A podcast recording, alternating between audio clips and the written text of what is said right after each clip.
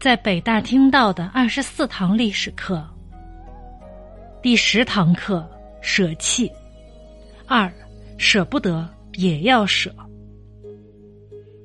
你想赢得淑女，必然失去辣妹；你想拥有财富，就必然要舍弃安逸，选择奋斗、付出努力。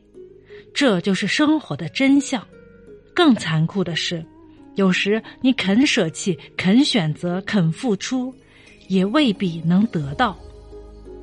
王子京，北京大学历史系兼职教授，北京师范大学教授。最近在网上看到一篇文章，说是一位老干部退休后怀念农村的生活，在北京的小院儿种了一些蔬菜和几株玉米，但玉米只长秸秆不结棒子。让老干部百思不得其解。其实这个问题倒也简单，玉米是一种依靠风力传粉的植物，只有在风把别的地方的玉米的雄蕊上散发出来的花粉，吹到这些玉米的雌蕊上时，它们才能完成授粉。而在寸土寸金的北京，哪里还有种玉米的地方呢？为这，还有一个人写了个故事。说某地有一个农民，年年都参加农产品大赛，他种的玉米年年都得奖。记者就采访他有什么秘诀，他说自己之所以成功，靠的是把自己的种子免费分给邻居。记者又问为什么，老汉答道：玉米是靠风传粉的，风会将成熟的玉米的花粉从一块地吹到另一块地。如果我的邻居种的都是质量不好的玉米的话，那么杂交传粉就会让我的玉米的品质不断的退化。故事毕竟是故事，但他所揭示的道理是没有错的，那就是送人玫瑰，手留余香；不送人玫瑰，玫瑰可能把自己扎伤。在《三国演义》中，刘备刚刚占领西川。曹操便平定汉中，直逼刘备。刘备急请诸葛亮商议对策。诸葛亮说：“眼下曹操并非全力攻我，他还在分兵屯驻合肥，这是怕孙权收渔人之利。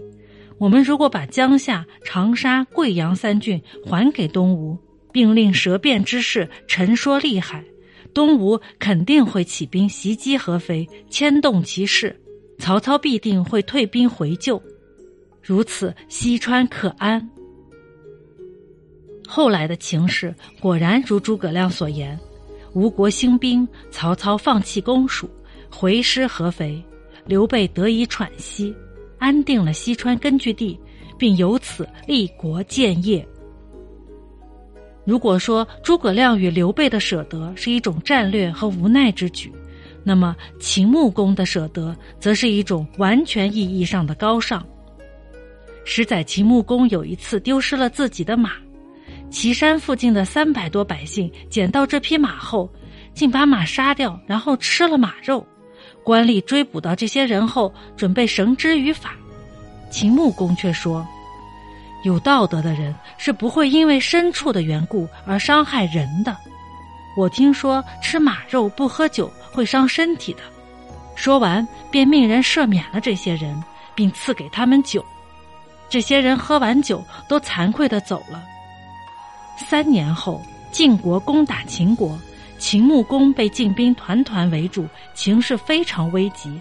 正在这时，只听外围有人喊道：“咱们可得为君王拼死作战，以报当年食马赐酒的恩惠。”原来是那三百多百姓听说秦穆公被围，个个拿着武器拼死作战来救秦穆公。在这些人的奋力冲杀中，秦穆公不仅冲散了包围，幸免于难，还打败了晋国，俘虏了晋侯。当时的晋侯是晋惠公，他姓姬，名夷吾，是晋献公之子，晋文公之弟。在历史上，晋惠公虽然也不是什么昏庸之人，但明显不能与他的老爸与老兄相比。尤其是在舍得这一方面，先说晋献公，他在位二十六年，期间攻灭黎戎、耿、惠、魏等国，击败狄戎，史称其并国时期服国三十八，绝对称得上是有作为。不过，晋献公为后人所熟知的，更多的还是因为那个著名的成语“假道灭国”。虽说当大夫荀息一开始提出让晋献公把自己心爱的宝马和宝玉送给贪小便宜的虞国国君时，晋献公也很不舍。但当荀息说您的美玉和宝马不过是暂时存放在愚公那里，他立即便心领神会。采纳荀息的计策，很快便把这两个小国并入了晋国的版图。至于晋文公重耳，那更是历史上鼎鼎大名的春秋五霸之一。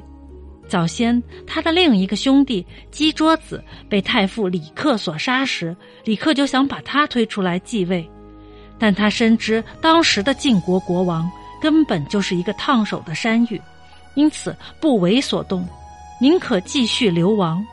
后来晋惠公自取其辱，被秦穆公所擒，他才在秦穆公的支持下回国继位，而且不久就在战场上退避三舍，以报恩的名义打败了强大的楚国，执天下诸侯之牛耳。那么秦穆公又是为什么要与晋惠公开战呢？原来当年李克被重耳拒绝后。马上便迎立了还是公子的晋惠公，他听到消息，马上就要启程，但是跟他流亡的人觉得此事可疑，说不定其中有什么阴谋，于是献计说，不如派人到秦国，请秦穆公发兵护送回国即位。秦惠公言听计从，并承诺秦穆公事成之后会把晋国黄河以西的土地割让给秦国。同时又派人给李克送信，许愿说自己做了国君后不会忘了他的功劳，将把汾阳之役分给李克。然而，等秦穆公发兵送他回国，大权在握之后，他却背弃了对秦国的许诺，并且杀掉了李克。只因当时的秦穆公远不像后来的秦国国君一样如狼似虎。李克又是个杀过两任国君的人，他的做法也符合秦国的利益，因此也称得上是得当之举。但是经此一役，国际国内人心已经尽失。公元前六百四十七年，晋国遇到了粮食危机，晋惠公不得不厚着脸皮请求秦国卖给自己一些粮食。秦穆公听从了百里奚的建议，不计前嫌，派了很多船只往晋国运粮，解了晋惠公的燃眉之急。可巧第二年秦国也发生了灾荒，秦穆公自然而然的请求秦国卖粮食给自己。但晋惠公与众臣讨论了很久，然后却得出了一个结论：这事儿不能答应。不然就是助长秦国的力量，给自己找难受。结果等秦国度过了灾荒之后，秦穆公便率大兵伐晋。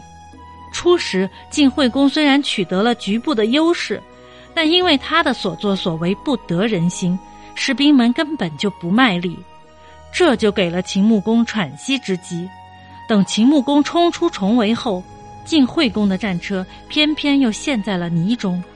晋惠公急命车夫把战车赶出去，但车夫却发起了脾气，任凭晋惠公如何喊叫，就是一动不动，直到晋惠公做了秦军的俘虏。纵观上下文，与其说晋惠公不懂得舍得之道，倒不如直截了当的说他没道德。生活中也不乏这样的人，我们其实并不指望他们舍什么。我们只是希望他们别动不动的就把那些本不该属于他们的东西拼命的往怀里揣。然而，除非他们自己顿悟，谁又能劝得了他们呢？相信他们迟早也会像秦惠公一样，一点一点的走向失道寡助，为自己的行动付出代价。